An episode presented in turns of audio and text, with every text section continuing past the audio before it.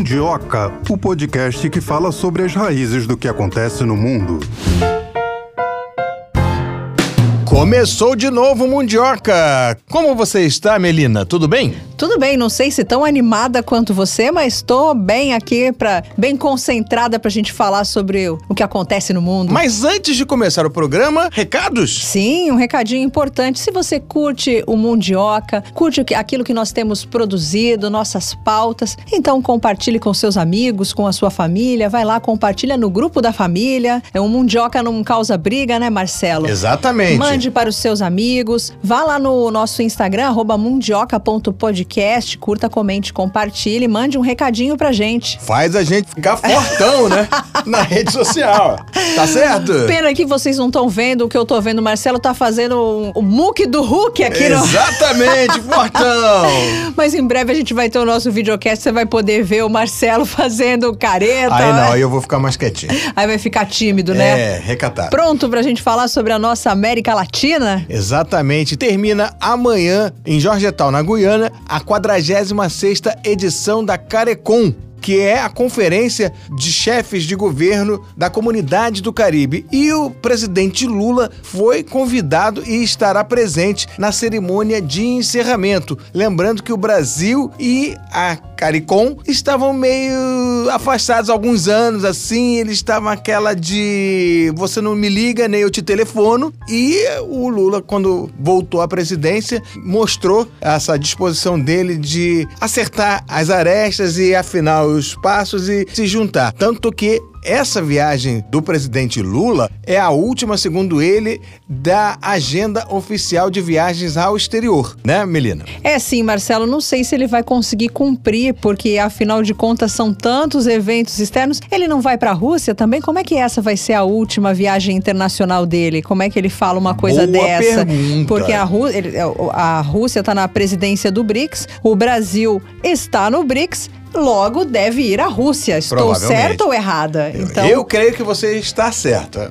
Pois Mas, é. né? Vamos ver. Você também falou aqui no começo que o Brasil estava. Eu não te ligo, você não me telefona, mas não era o Brasil, né? Era a gestão do presidente Bolsonaro que não tinha essa veia internacional diplomática que tem o presidente Lula. Então, assim, com, agora com o Lula, o Brasil retomou o seu espaço internacional que havia perdido. Perdido não, cedido, quem sabe, ou a, aberto mão. Mas enfim, que bom que o, o Brasil voltou a ocupar ocupar é, esse lugar é, geopoliticamente. O Brasil tem estado em vários assuntos internacionais, né? O presidente Lula estampou as manchetes dos jornais do mundo inteiro ao fazer aquela defesa do povo palestino, defesa polêmica. Teve gente que não gostou, mas também teve gente que disse que o único erro do presidente Lula foi não ter dito isso antes. Lembrando que o Lula já adiantou que ele vai falar, além dos temas normalmente como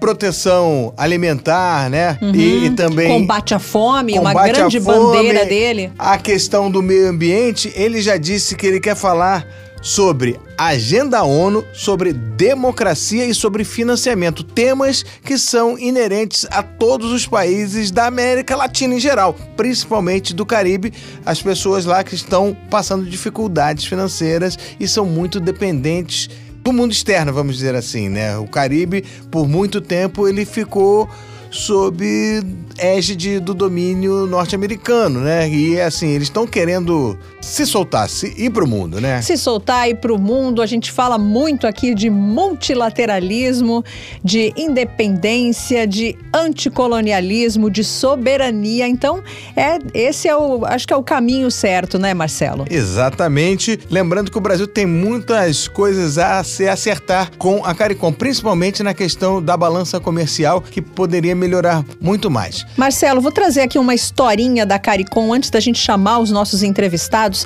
A CARICOM foi constituída em 1973 e a sua atual base jurídica, o Tratado Revisado de Tiaguaramas, de 2001, estabelece, entre outros, os seguintes objetivos: para a comunidade melhores padrões de vida e trabalho, desenvolvimento sustentável coordenado, expansão das relações econômico-comerciais com terceiros países, coordenação de políticas e econômicas, cooperação para a realização de serviços comuns e de atividades em áreas como saúde, educação, transporte e comunicações. A CARICOM, lembrando vocês, é integrada por 15 membros: Antigua e Barbuda, Bahamas, Barbados, Belize, Dominica ou República Dominicana, Granada, Guiana, Haiti, Jamaica, Santa Lúcia, São Cristóvão e Neves, São Vicente, Granadinas, Suriname, Suriname, Trinidad e Tobago, além de Montserrat, que é domínio britânico. O Brasil não possui qualquer tipo de vínculo formal com a organização. A comunidade também é constituída majoritariamente por pequenas ilhas, mas é significativa a soma das dimensões territoriais, demográficas e econômicas de todos os seus integrantes. A superfície total de 435.113 quilômetros quadrados é um pouquinho maior do que a do Mato Grosso do Sul, população de aproximadamente 19 milhões de habitantes, quase que a população de Minas, e o PIB de mais de 120 bilhões de dólares, um pouquinho maior que o do Equador. Dito isso, vamos chamar nosso primeiro convidado. A gente tem o prazer de receber aqui no Mundioca o professor Guilherme Frizeira, doutor em Relações Internacionais pela Universidade de Brasília e coordenador de Relações Internacionais da Uniinter. Professor, seja muito bem-vindo aqui ao nosso podcast. Muito obrigado, Marcelo. É sempre uma satisfação poder contribuir com vocês. A satisfação é nossa, professor. Obrigada por aceitar o nosso convite. Eu começo te perguntando qual o peso, quanto é representativa a presença do presidente Lula na CARICOM? O Brasil, historicamente, pelo seu peso na economia, na política, pela sua participação no ambiente internacional, ele é um líder nato da América Latina. Não convenciona-se separar sempre a América Latina e o Caribe como se fossem duas regiões distintas por fatores históricos, culturais, não vem ao caso, mas o Brasil, desde o início do primeiro governo Lula, sempre tentou aproximar a América do Sul e depois a América Latina da região do Caribe. Então, todas as iniciativas é, de regionalismo da, dos últimos 20 anos sempre tentou que a expansão depois incorporasse o Caribe. A ida do Lula a essa reunião da CARICOM ah, nesse final de, de mês de, de fevereiro é muito importante por conta de que a América Latina apresentou resultados econômicos ruins, né, segundo o último relatório da Comissão Econômica para a América Latina das Nações Unidas, a CEPAL. E a, essa aproximação tem por fins de tornar mais dinâmica o comércio entre América Latina e o Caribe, e também incorporou-se um outro assunto, uma outra pauta que não havia, que é a questão do possível conflito entre Venezuela e a Guiana, né? E a Guiana é membro da, da do CARICOM, sediou já a um dos, dos encontros anteriores da CARICOM, e a Venezuela também participa, e a possibilidade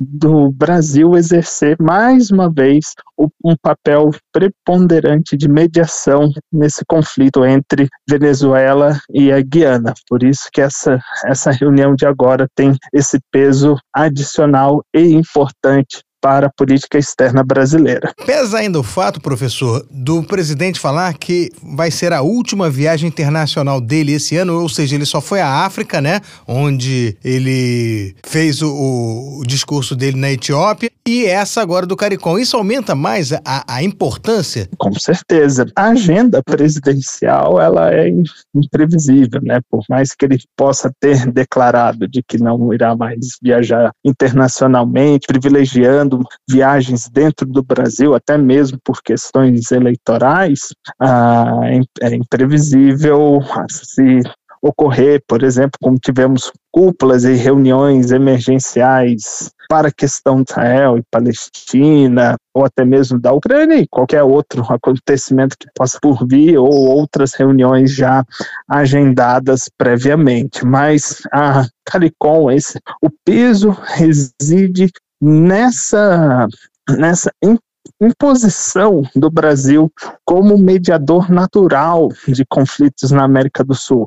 É uma posição que foi muito presente na, na política externa dos dois primeiros governos Lula. Então, ela, ela está sendo retomada, ou seja, há um conflito que envolva um país ou mais da América Latina e do Caribe, então o Brasil é um mediador natural, se impõe como um mediador de, desses conflitos. Então, a participação do Brasil nessa reunião da CARICOM vem para responder uma imagem de que é natural e desejável e imperioso que o Brasil participe para tentar apaziguar os ânimos. Tem a questão também da gente melhorar o nosso fluxo comercial com o Caribe. A região, apesar da, América Latina e o Caribe terem tido né, um resultado ruim, o Caribe foi um pouquinho melhor quando a gente compara com outras regiões da América Latina principalmente a Guiana. Então, é importante que a gente participe. Essa viagem do Lula vai ser muito importante para essa aproximação com a região do, do Caribe. Agora, professor, o Lula andou querendo não se indispor, não se meter, não sei qual verbo eu usaria nesse caso, tanto na questão com a Guiana quanto na questão com a Venezuela. Aliás, quando ele foi perguntado a respeito da Venezuela nesse discurso que se falou tanto na Etiópia, ele deu uma certa evasiva a ponto de ser acusado até de não saber o que acontece na Venezuela. Como é que o senhor avalia isso? Bom, a diplomacia brasileira, ela tem, por natureza, não se envolver em nenhuma questão doméstica de nenhum país, mesmo em questões de grave manifestação como a falta de democracia ou uma democracia mais transparente, como na Venezuela. Então, até a chegada de uma condenação uh, explícita e pública num discurso presidencial é um longo caminho dada a nossa tradição uh, diplomática. Então, essa forma de ser um pouco mais evasivo do que ocorre na Venezuela, ela é algo já tradicional na política externa brasileira. Não é algo tradicional somente do, do, Lula ou dos governos do PT, não, foi assim também no Fernando Henrique Cardoso. Ah, o, já ali do Temer e do Bolsonaro há um movimento mais brusco de condenação e às vezes até de rompimento com organ, organizações onde a, a Venezuela fazia parte, como a Unasul, e o resultado foi inócuo né? A gente não, não tem como fugir dos nossos vizinhos. A Venezuela é nosso vizinho, é um, é um problema, entre aspas, desde a chegada do Hugo Chávez ao poder em 1999, então a gente precisa ter muito cuidado na hora de lidar com a Venezuela. Não tem como ter um, um movimento brusco de condenação do que ocorre por conta de que temos muitos negócios com a Venezuela, temos interesse que a Venezuela retome um aspecto de democracia plena e na concepção da, da, diplomacia brasileira. Isso ocorre com a inclusão da Venezuela nos organismos, na integração regional, do que isolamento. Então, isolar na Venezuela ou qualquer outro país latino-americano que esteja com déficit democrático nunca foi algo característico da nossa diplomacia historicamente. É sempre um movimento contrário, de inclusão. Então vamos trazê-los para ver se o organismo, se as normas, se as regras democráticas existentes dentro dessas organizações fazem mudar o cenário. Então por isso que temos esse tipo de comportamento. Professor, falando do evento em si, o presidente Lula já adiantou que ele tem interesse em falar sobre democracia, ONU, financiamento. Esses são os temas mais importantes que ele deveria tocar, na opinião do senhor, ou falta alguma coisa aí nessa agenda? O aspecto da democracia é algo que foi incorporado né, nessa agenda do terceiro mandato dele. É de se lembrar que o Lula, junto com o presidente dos Estados Unidos, Joe Biden, eles, num dos seus encontros, eles falaram que iriam dedicar seus mandatos na promoção da democracia pelo mundo. Quando você tem um problema numa, na América Latina que envolve Venezuela, envolve Guiana, quando você envolve um problema de um baixo crescimento econômico registrado na América Latina, quando você tem um aumento de pessoas, de população que esteja passando fome e que esteja na informalidade, todo esse que consequentemente vai levar a aumento da violência urbana em toda a região. Todo esse conjunto de fatores, desses índices que pioraram nos últimos 10 anos, tornam esses assuntos eh, levantados, essas pautas, importantes na promoção da política externa desse terceiro governo Lula. Aí sim nós temos algo que é uma característica nova, que é botar esses assuntos fome, desenvolvimento, investimento, igualdade e tudo mais, debaixo de um guarda-chuva bem grande que é a promoção da democracia. Então, visto que a América Latina entrou no rol de ter nos índices de agências que medem a qualidade da democracia.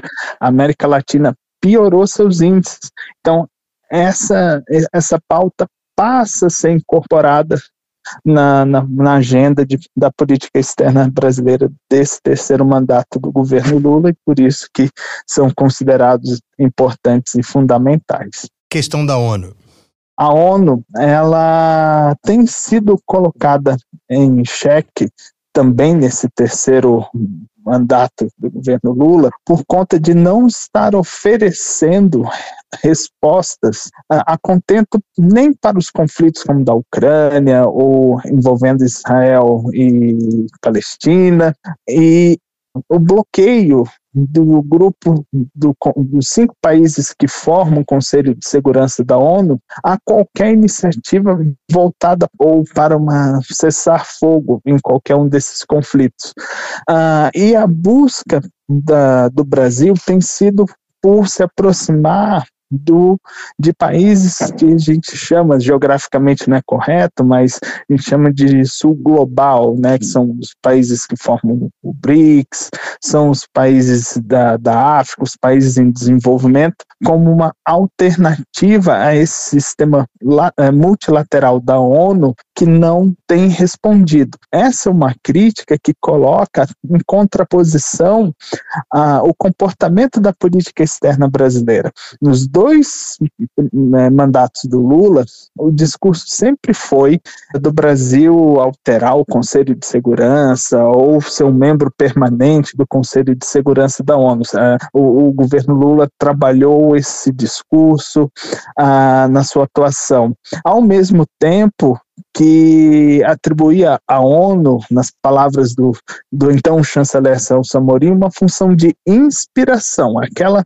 é, organização que tem princípios, tem objetivos muito bonitos, mas que não alcança resultados. Agora, nesse terceiro mandato, parece que eles estão focados mais nessa segunda visão, Olha, é uma instituição que tem princípios, regras e procedimentos muito bonitos, mas que não respondem mais aos conflitos geopolíticos existentes e a gente precisa buscar uma alternativa. Como que a gente busca essa alternativa? Tentando buscar aliados desse sul global, aí a gente inclui América Latina e Caribe, para a gente tentar alterar essa estrutura que não tem mais respondido na visão da política externa brasileira. Professor, mesmo com essa projeção de crescimento econômico tão baixa para a América Latina para esse ano, o senhor tem alguma fé, algum otimismo nesse encontro da CARICOM? Olha, a CARICOM, dentro dos processos de integração regional que temos na América Latina, ele é um processo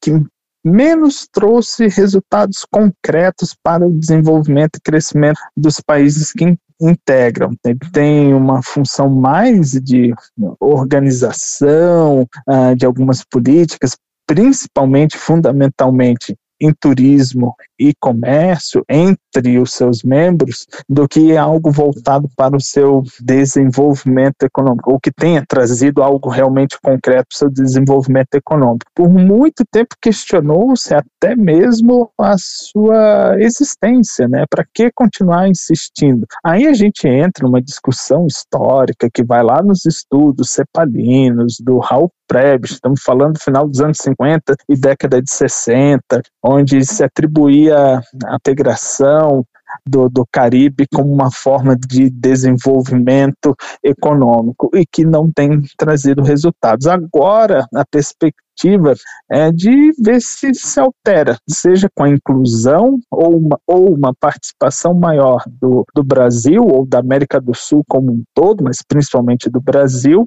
para fugir de, de momentos onde a integração foi mais necessária quando você tinha um ator eh, político importante com dinheiro por trás. Então a CARICOM respondeu bem quando havia abundância de dinheiro na Venezuela, por exemplo. Aí o Hugo Chaves fazia de usar os chamados petrodólares né, para investir na CARICOM dos países caribenhos e até mesmo projetar outra organização de integração, né, a ALBA, que foi criada por ele, com uma forma de até mesmo vir a substituir a CARICOM. Então eles tinham muita dependência de países que estivessem bem financeiramente que bancasse, digamos assim, a conta de todo mundo ou bancasse o crescimento deles. Como Venezuela já não está nesse papel e não há nenhum outro ator próximo ao Caribe que esteja despontando, ah, então volta-se ao velho parceiro de sempre, o país de maior economia que é o Brasil, e daí e juntar também com desejo de projeção de poder do, do Brasil para daí trazer novamente algum protagonismo a CARICOM. Professor, o desafio do Brasil com esse grupo ele parece ser grande, já que o Brasil ele aparece em quinto lugar no ranking de maiores exportadores para CARICOM como um bloco, né? 2,9 de mercado. Isso enquanto os Estados Unidos, que estão encabeçando a lista, tem 48,1%, muito à frente da China, que ocupa a segunda colocação, com 8,2%. O que, que o Brasil poderia fazer para melhorar esses números, na opinião do senhor? Bom, uma das formas é essa, é uma participação mais ativa no, na CARICOM, ou até mesmo através de acordos e cooperação bilaterais com o Caribe. Aí eu vou entrar rapidamente em um uma parte histórica, né? Esse isolamento de ou essa diferenciação entre o que é América Latina, o que é Caribe, fez com que fossem duas regiões quase que autônomas em relação uma a outra. Então sempre ficou isolado. No entanto, o Caribe sempre foi muito influenciado e, e em alguns casos até uma intervenção uh, militar dos Estados Unidos. Então, os Estados Unidos sempre se fizeram muito presentes no Caribe, seja Porto Rico, a República Dominicana, Cuba, enfim, os Estados Unidos sempre foi um ator que interviu no processo político e principalmente econômico do Caribe. Ah, quando a gente fala que o CARICOM, um dos seus maiores aspectos da sua balança comercial está no setor de serviços, nós estamos sim falando de, de turismo, que é necessariamente, em grande parte, turismo dos Estados Unidos, cidadãos dos Estados Unidos na região. Então, esse é um papel que a curto prazo, até médio prazo, dificilmente alguém irá substituir, inclusive até se a gente pensar no outro polo que é a China. Ah, então, para o Brasil mudar esse cenário dentro das suas habilidades e capacidades é essa, tentar ser o ator regional que, depois dos Estados Unidos, seja o mais relevante politicamente, economicamente, para a região do Caribe. Por isso que a gente tem relembrar da questão do, do financiamento do porto em, em, Cuba pelo BNDES, foi através dessa projeção de maior participação do Brasil na região e também a determinação de que os processos de integração regional, onde o Brasil lidera, com que eram o Mercosul, a Unasul, a CELAC, passasse a ter uma presença cada vez maior do Caribe nessas organizações. De novo, com projeção de poder, se tornar um ator regional relevante após os Estados Unidos. Tá certo, a gente conversou com o professor Guilherme Frizeira, doutor em Relações Internacionais pela Universidade de Brasília e coordenador de Relações Internacionais da Uninter. Muito obrigada por conversar aqui com a gente, por ajudar a gente a promover esse debate aí sobre a CARICOM e vamos aguardar né, o encontro. Depois a gente volta a conversar. Maravilha. Muito obrigado. Um abraço para o senhor. Um abraço, professor. Até a próxima. Até. Tchau, tchau. É legal mostrar que o Lula realmente está com essa vontade de aproximar laços, né? Lembrando que da CARICOM ele parte para CELAC. Então é isso, vamos chamar a segunda entrevistada do dia. A gente tem o prazer de receber aqui no Mundioca a professora Carolina Pedroso, ela que é professora de Relações Internacionais na Unifesp. Seja muito bem-vinda aqui ao nosso podcast, professora. É um prazer estar com vocês no Mundioca novamente. Obrigada, professora. Começo te perguntando quanto que é representativa essa presença do presidente Lula no CARICOM, essa que deve ser a última viagem internacional dele nesse ano. Olha, eu vou dizer que é bastante importante. Né? Embora o Caribe seja composto por países que nem sempre são tão próximos a nós, é uma região que ainda assim está dentro daquele escopo de América Latina. É, historicamente, o Caribe em si, ele tem menos proximidade com o Brasil, é, e isso ficou muito mais intensificado é, depois do golpe contra Dilma, é, depois das gestões do Temer e do Bolsonaro. Então, o retorno do Lula ao poder é, significa também a reaproximação do Brasil com a América do Sul, com uma maior ênfase né, na América do Sul, mas isso também amplia para a América Latina e, portanto, para o Caribe. Então, colocar essa viagem é, em uma agenda internacional que está mais restrita, né, como ele disse, pode ser a última viagem dele internacional do ano, é, não é desprezível, né, é algo que realmente chama muita atenção. Eu acho que vale a gente recordar que nos dois primeiros mandatos do Lula, a estratégia internacional ela estava muito relacionada a aumentar e fortalecer os laços laços com a região, né, com a América Latina, eh, no sentido de tornar o Brasil ainda mais uma liderança da região, e isso, consequentemente, eh, aumentando a nossa importância também eh, em termos globais. É, então, de certa forma, o Brasil se projetar globalmente como um representante é, da região como um todo. Ele disse que pode ser a última viagem, a gente não sabe, né? Enfim, sabemos que esse ano vai ter, vai ter muitos acontecimentos, enfim, tanto na região quanto fora. É, mas o fato de que aqui no Brasil a gente está com uma temperatura política bastante elevada, a gente tem a proximidade das eleições municipais, que a gente sabe que vai ser um termômetro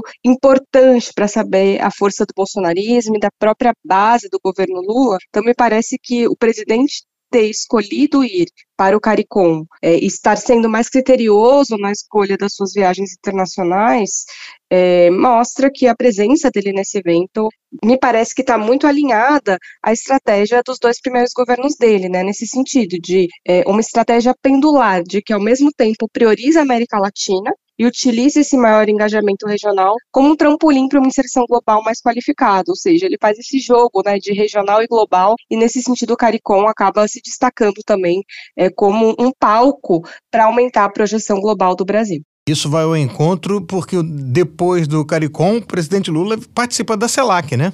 Uhum, exatamente. A CELAC, que é uma, um outro fórum regional bastante importante, né, a comunidade de estados latino-americanos e caribenhos, do qual o Brasil tinha se retirado durante o governo Bolsonaro, e foi inclusive uma das primeiras medidas do governo Lula assim que ele voltou ao poder em janeiro de 2023. Então, participar desse fórum também não é algo pouco importante na agenda, ao contrário, né, recoloca o Brasil novamente naquela rota que nós estávamos seguindo durante a década de 2000 de priorizar as relações com os nossos vizinhos, né, e de criar esses espaços de conciliação política entre nós, sem a presença é, de potências de fora, né, falando principalmente de Estados Unidos, mas também de União Europeia, enfim, para que nós tivéssemos essas estruturas regionais fortalecidas. Então, o governo Lula ele tem essa estratégia bastante deliberada mesmo de fortalecer esses espaços. Essa repercussão tão grande que o presidente Lula teve no cenário internacional, comentando é, aquela questão de, de Israel, comparando com o genocídio, não tem nada a ver com a CARICOM, mas tem, né? Isso pode ser bom para o presidente Lula?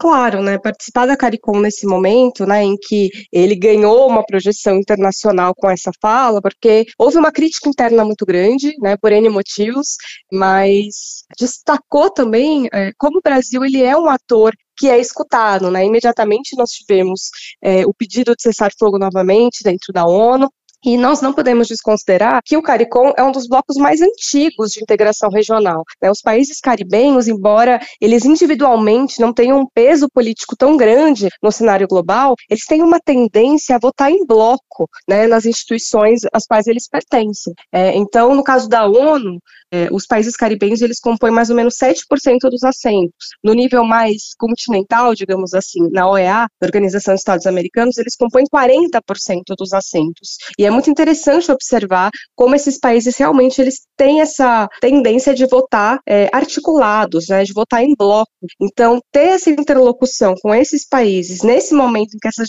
altas discussões estão sendo feitas no âmbito da ONU, né, é, é importante porque de certa forma o Brasil ele vai se colocando de maneira mais alinhada é, a esses países e pode vir a ser um respaldo importante para as iniciativas brasileiras é, dentro desses fóruns maiores, né? Por exemplo, o Brasil tem uma agenda importante de democratização do sistema ONU, né? E essa fala em relação à questão de Gaza, ela só ressalta essa necessidade que o Brasil vem historicamente há muito tempo defendendo, de, por exemplo, que o Conselho de Segurança das Nações Unidas ele não fique mais refém da decisão de cinco potências, né? Que outros países importantes, outros países poderosos, né? Outros polos de poder é, do globo também tenham direito à voz é, nesse conselho. Né? Então tendo esse respaldo é, dos países caribenhos, é sempre um ativo político importante para a diplomacia brasileira é, em relação a esses temas mais amplos, né? Professora, o presidente Lula, ele já tinha anunciado que é interesse dele de falar na CARICOM sobre democracia, sobre exatamente o que a senhora acabou de colocar, o sistema ONU, sobre financiamento.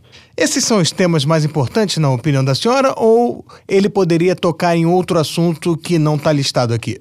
Olha, esses são temas importantes é, da CARICOM como um todo, não só da CARICOM, mas da região como um todo, né? A gente está passando por um processo, digamos, de é, desafios à democracia no mundo inteiro, isso na América Latina também tem ficado bastante evidente, então é, não é algo desimportante falar de democracia nesse momento. A América Latina também vai ter um calendário eleitoral bastante importante esse ano, né? Vamos ter vários processos eleitorais acontecendo na região. Então, democracia, é, infelizmente, nesse sentido, é um tema que precisa ser abordado, né? A democracia está em risco no mundo, em vários locais, por N motivos, né? Então, é importante que essa agenda esteja aí no debate da CARICOM.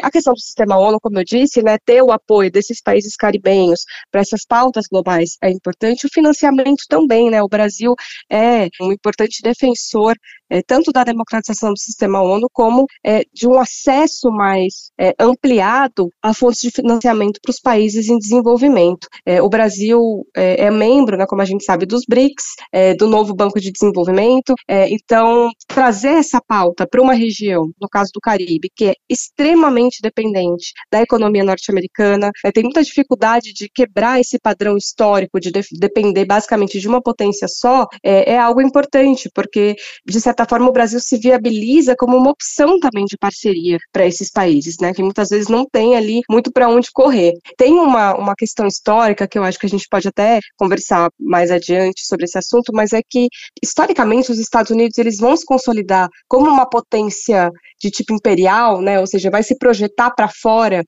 como, ou, aliás, geograficamente focado no Caribe, né? Então tem um, um livro que eu gosto bastante, eu sempre recomendo é, para os meus estudantes, que é um livro de um autor chamado Greg Grandin. É, ele tem um livro que ele fala sobre como os Estados Unidos transformaram ou, ou, digamos, fizeram experiências laboratoriais na América Latina, mas especificamente no Caribe, para se tornar império. Ou seja, suas primeiras ações imperialistas foram ali no Caribe e depois foram se ampliando. E muitas das experiências bem-sucedidas ou mal-sucedidas nessa região, depois elas foram sendo aplicadas para fora. Né? Então, o Caribe ele não é uma região desprezível para os Estados Unidos. Né? O Caribe é a chave, digamos. Né? Tem até muitos estudiosos que acompanham a relação é, de Estados Unidos e Cuba. Né? Por que, que Cuba é tão importante para os Estados Unidos? Porque Cuba até hoje continua sendo né, uma pedra no sapato para a diplomacia norte-americana. Cuba é a entrada para o Caribe. Né? O Caribe tem uma importância geopolítica, uma importância estratégica, uma importância comercial, é, e ao mesmo tempo que eles são muito importantes, exatamente por isso que a dependência deles dos Estados Unidos ela é tão significativa, né? Eles têm muita dificuldade de conseguir outras parcerias porque o peso que os Estados Unidos dão naquela região é muito grande.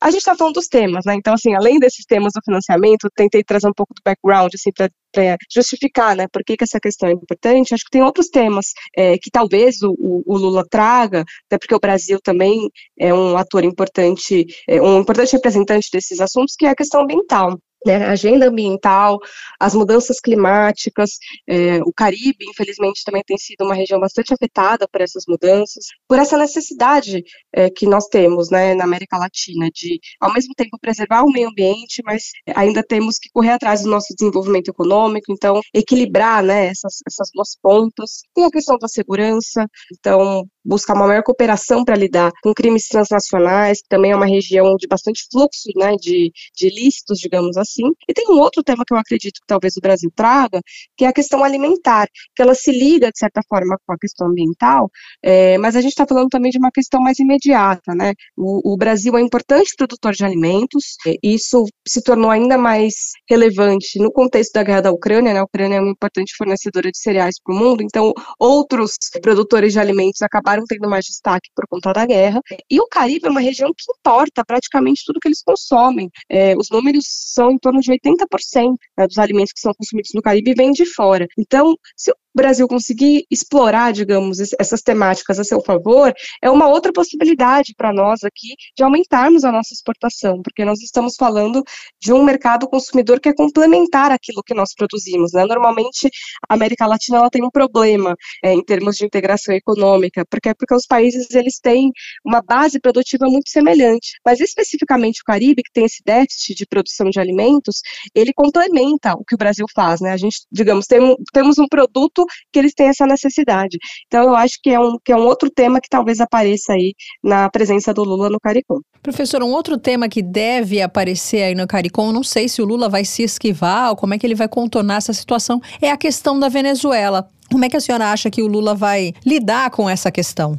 Pelo que nós estamos acompanhando, assim, do posicionamento não só do presidente Lula, mas da diplomacia brasileira, é, tem havido bastante cautela, né, no trato desse assunto, porque é de fato um assunto complexo, né, é uma, é uma disputa histórica, é, desde a época em que essas, esses dois territórios ainda eram colônias, né, da Espanha e da Inglaterra, Venezuela e a Guiana, então tem havido um, um bastante cuidado, né, por parte do Brasil em lidar com esse assunto, é, o Brasil, ele não discute o mérito da questão, né, ou seja, a quem pertence o território território que está sendo disputado, mas ele tem se apresentado como um ator que busca, por um lado, a neutralidade para conseguir a confiança das partes, no sentido de se colocar como um mediador né, para essa contenda aí, que ganhou um pouco mais de fogo, digamos, né, no, no final de 2023, né, quando houve aquele referendo na Venezuela, enfim, e esse assunto realmente ele escalou e houve, em algum momento, até um certo receio de que poderia haver um conflito na nossa fronteira, né, lembrando que o Brasil faz fronteira com os dois países, e se eventualmente houver uma mudança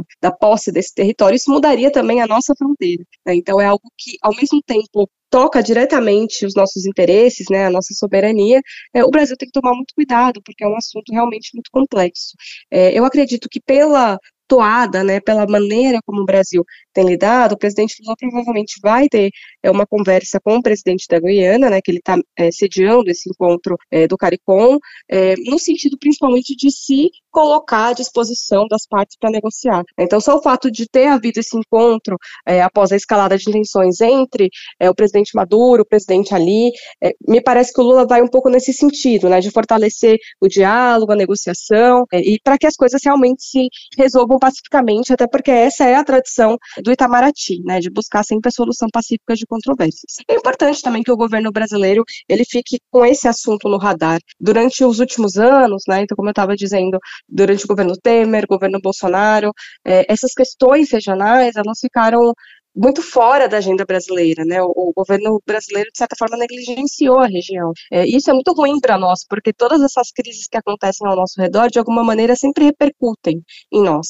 Então, é importante que o Brasil se coloque como responsável, como mediação desse conflito, porque nós temos, por um lado, expertise, né? Nós temos diplomatas altamente capacitados em negociação internacional, em mediação, e, por outro lado, nós temos interesse real em que as coisas se resolvam pacificamente. Então, me parece que o Brasil vai um pouco por esse caminho.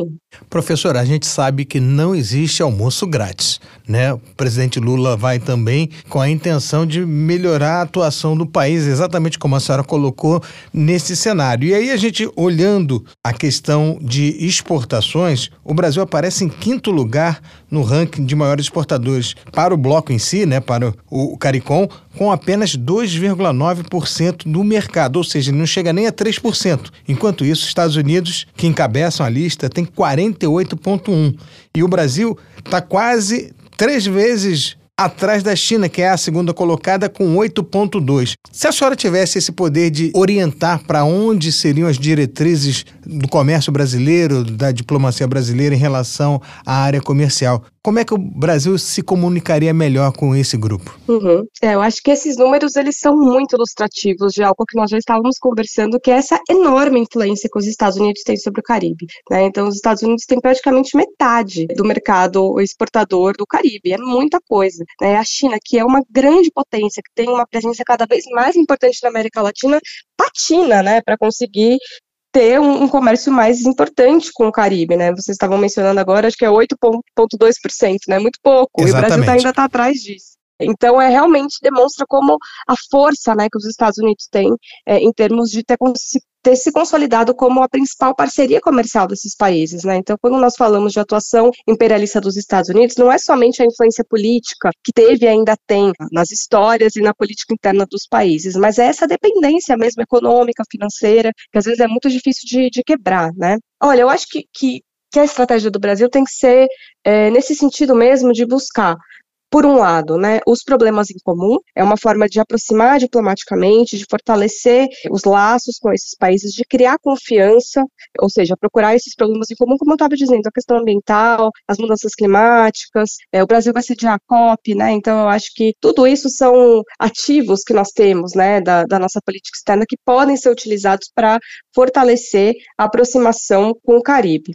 E por outro lado, a gente tem que ser muito pragmático e ver, bom, se a necessidade dos países caribenhos é de ter outras fontes de financiamento, né? Nós temos essa capacidade financeira, né, de buscar é, ou de, de, de é, apresentar para esses países outras possibilidades de financiamento. Acho que o Brasil ele tem uma grande, grande potencial nesse sentido. É, nós temos essa possibilidade também de sermos é, fornecedores de alimentos para o Caribe. Né? Então a gente tem que fazer essa leitura assim bastante pragmática daquilo que de fato esses países precisam e daquilo que nós, enquanto uma economia importante, podemos oferecer. Né? Então eu acho que são esses dois movimentos, né? um movimento político, um movimento diplomático, mas um movimento que ao mesmo tempo é, considera quais são as áreas em que nós realmente temos algo para oferecer para esses países. Nunca querendo competir com os Estados Unidos nesse momento, né? Mas tentando tentando ter um protagonismo melhor, maior, ficar entre, sei lá, o top 2, né? O seu, seu, seu vice nessa questão?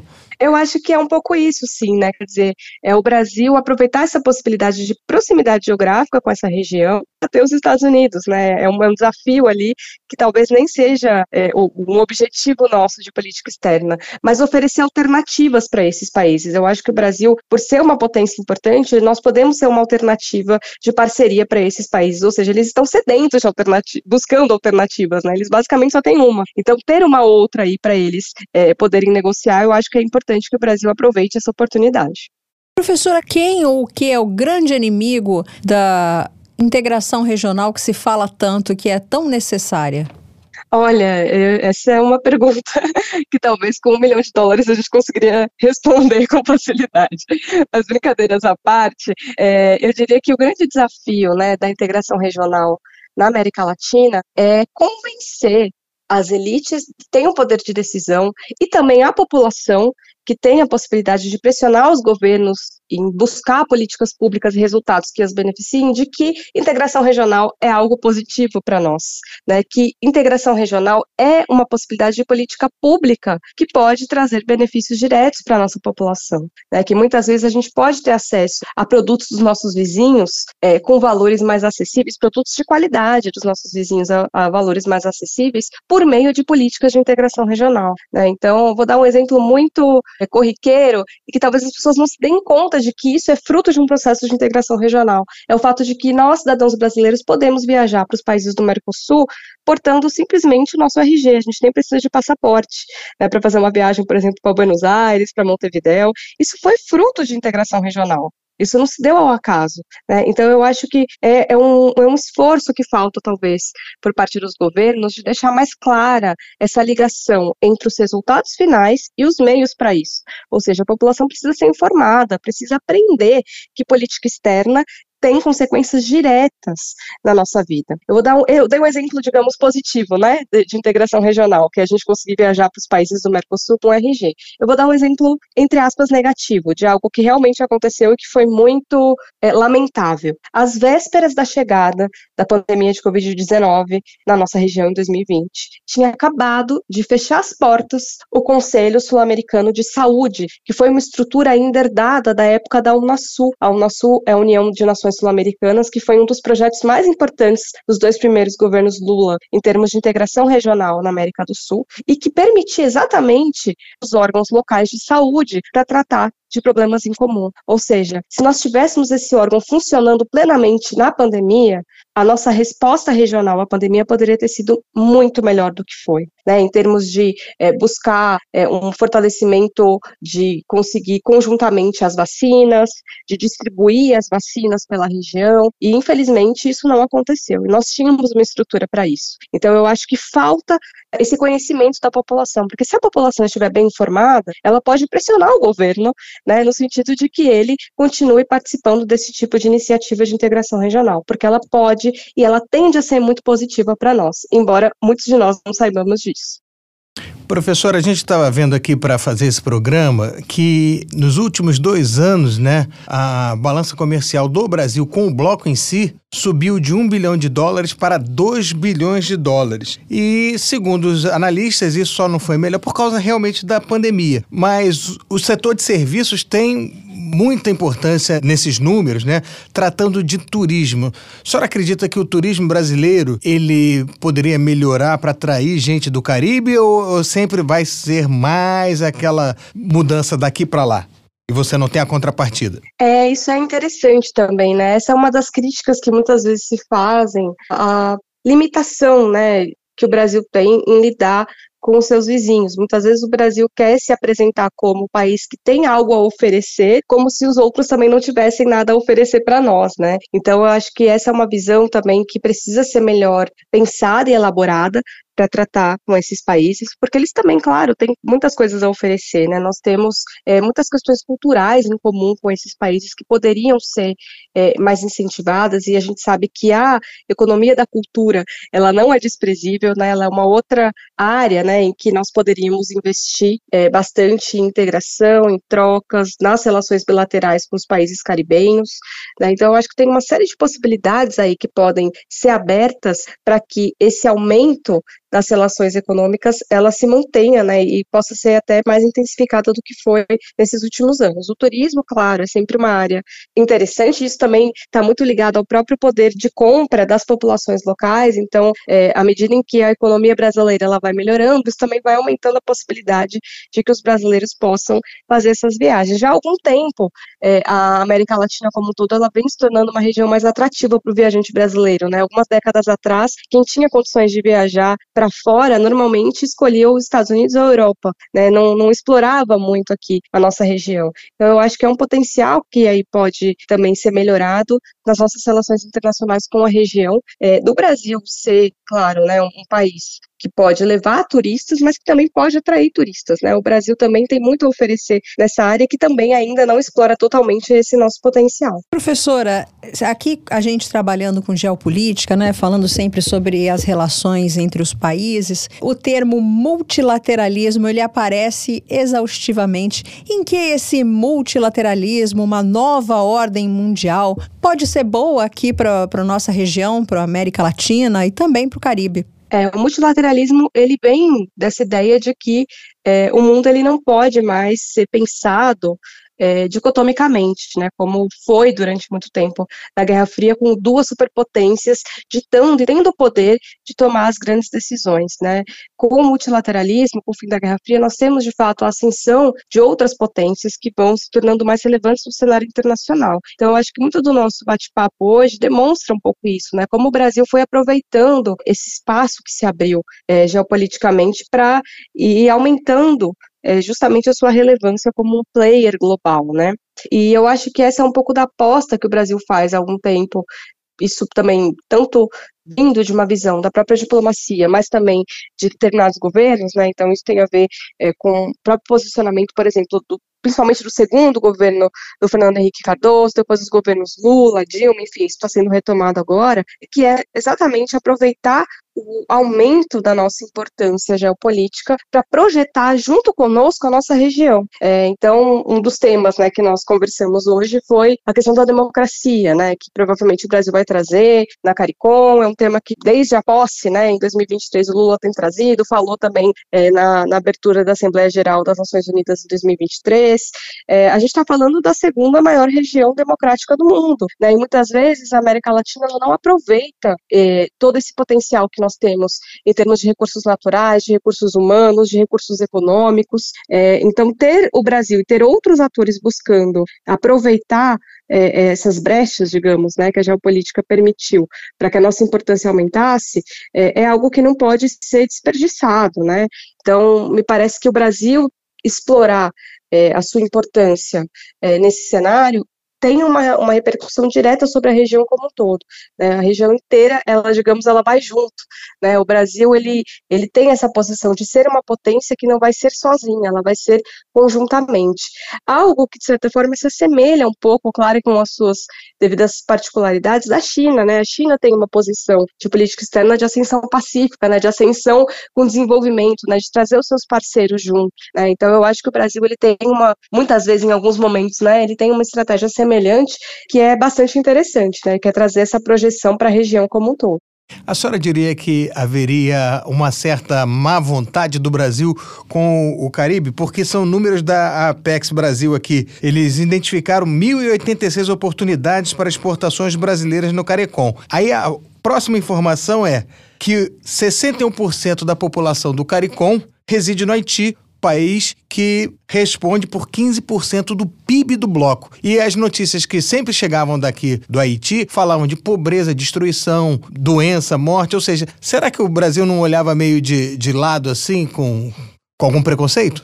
Olha, eu acho que isso tem muito a ver com o que a gente estava conversando sobre os desafios da integração regional, né? Porque, claro que tem que haver um esforço dos governos, né? Daqueles que têm é, o poder político, né? Sobretudo o poder executivo, né? Que está à frente aí da diplomacia brasileira, mas existe também toda essa pressão da própria sociedade brasileira em relação a esses locais, digamos assim, né? Então, existe um grande desconhecimento sobre política internacional, existe sim um grande preconceito e existe, é, infelizmente, um, um midiático, né? No Brasil, as notícias que chegam não só sobre o Caribe, mas sobre a América Latina como um todo, normalmente são as notícias ruins. São as crises, são as instabilidades, são os golpes. Então, isso, claro, vai consolidando no imaginário das pessoas e da, das próprias elites, né? E quando eu digo elite, não é só quem está no poder político, mas as elites econômicas que também têm um grande poder de influenciar as decisões políticas, né? Tem uma, uma visão muito negativa sobre a América Latina. Né? Então, esse dado aí, ele é, ele é realmente realmente muito impactante, né, de saber que o Haiti tem esse peso econômico no CARICOM,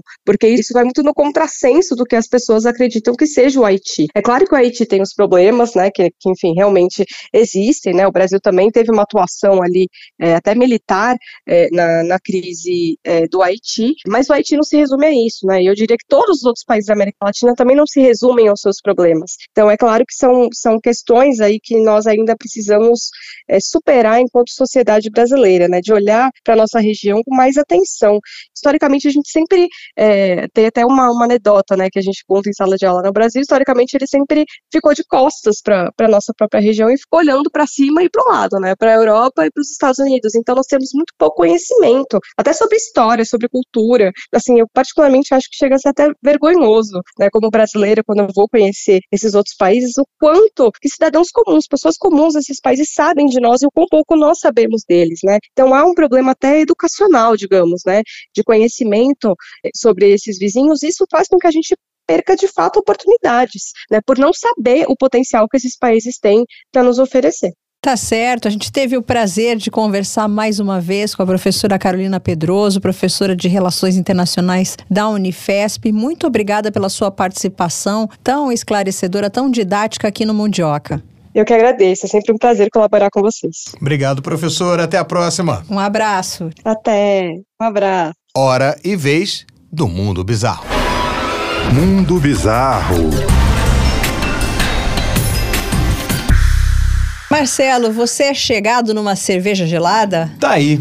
Eu não gosto de cerveja. Não gosta? Você tem uma cara de quem gosta de cerveja? Pois é, essa cara de manguaceiro não, não é verdade, é tudo fake. As aparências As, enganam. as aparências enganam. Nunca gostei de cerveja. Eu também não, vou te dizer. Eu não Ah, gosto nem do meu- cheiro da cerveja. Mas eu tenho cara de quem gosta de cerveja? Não, de cachaça só.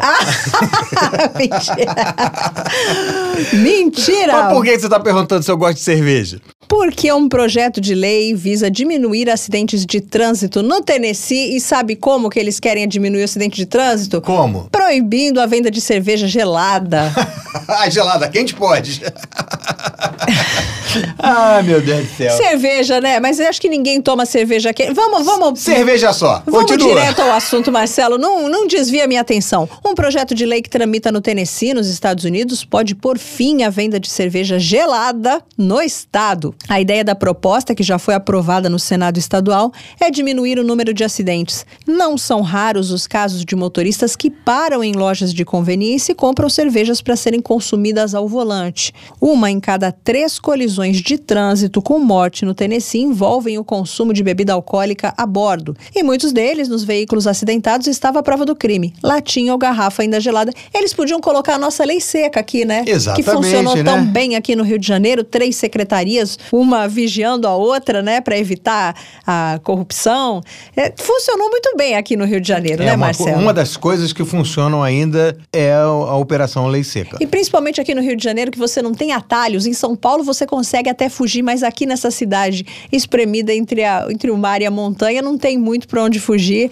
Então, é, acho que é, é daí vem o sucesso. Esse projeto americano foi apresentado em 31 de janeiro pelo senador Paul Rose e também pelo deputado Ron Gant, ambos republicanos, que representam partes do oeste do Tennessee, perto da área de Memphis. Agora o texto está numa comissão que deverá dar a palavra final. Políticos acreditam que o sinal verde será dado e que o projeto vai virar lei. Gant declarou que o projeto pode não resolver o problema completamente, mas torna o álcool menos disponível. Andy Ashby, coproprietário da Memphis Made Brewing, disse estar preocupado com o efeito que a lei poderia ter nas vendas da sua empresa cervejeira. Há um ditado nas vendas de cerveja: fria vale ouro, disse ele de acordo com o site The Hill. Grande parte do lucro, Memphis Made Brewing, vem da venda dos seus produtos já gelados para as pessoas levarem para casa. E a direção teme que, com a aprovação do projeto, as contas mensais da companhia não fechem. Teria um impacto enorme. Enorme. Os packs representam algo em torno de 40 a 50% das nossas vendas. E 90% disso é gelado, lamentou Ashby. O que, que você acha, Marcelo? Adianta não acho- vender? Eu acho que, que é uma besteira, porque se o cara compra quente e quer beber, quando o cara quer beber, ele quer beber qualquer coisa. Ele não vai beber a cerveja gelada, ele vai beber uísque. Ainda mais no Tennessee, o cara vai beber uísque, o cara vai beber qualquer outra bebida destilada ou daquele outro lado, cerveja só. Esse é um problema sério. Eu tô brincando aqui, mas é, é um problema sério, porque proibir a cerveja gelada, você vai estar tá atrapalhando a venda do pobre coitado do setor cervejeiro. Mas se você conseguir abaixar muitos índices de acidente, aí você ainda vai ter uma certa razão. Fora isso, é coisa, aquela coisa assim do fazer projetos escalafobéticos para ter teu nome falado num programa como o nosso. Olha, pessoal do Tennessee, por favor, deem uma olhada na nossa lei seca. Quem sabe não funcione aí para vocês. E esse foi o Mundo Bizarro de hoje. Mundo Bizarro. É, Marcelo, desejamos boa sorte para o Brasil, boa sorte para os outros países, né, do, do CARICOM, que a gente consiga esse, essa integração regional tão importante. Há anos se discute isso, há anos vários presidentes desejam isso, não só aqui do Brasil, mas também dos outros países, né? E é isso, apesar dessa projeção de crescimento econômico tão pequena, uma integração regional ali não, não faria mal a ninguém. E a gente, como brasileiro, torce para que o Brasil apareça mais como ator regional das Américas. Fim de papo? Fim de papo, arroba Mundioca com K no Twitter. Você já sabe, arroba mundioca.podcast no Instagram. Curta, comente, compartilhe se esse conteúdo faz sentido para você. Se você curte aquilo que a gente tem produzido aqui, compartilhe com a sua família, com seus amigos. E não esqueça de mandar sua sugestão de pauta, mandar um coração, manda um beijinho. Uma feliz terça-feira, uma feliz quarta. Eu estou esperando e o Marcelo também. Beijos. Tchau, tchau, galera. Mundioca, o podcast que fala sobre as raízes do que acontece no mundo.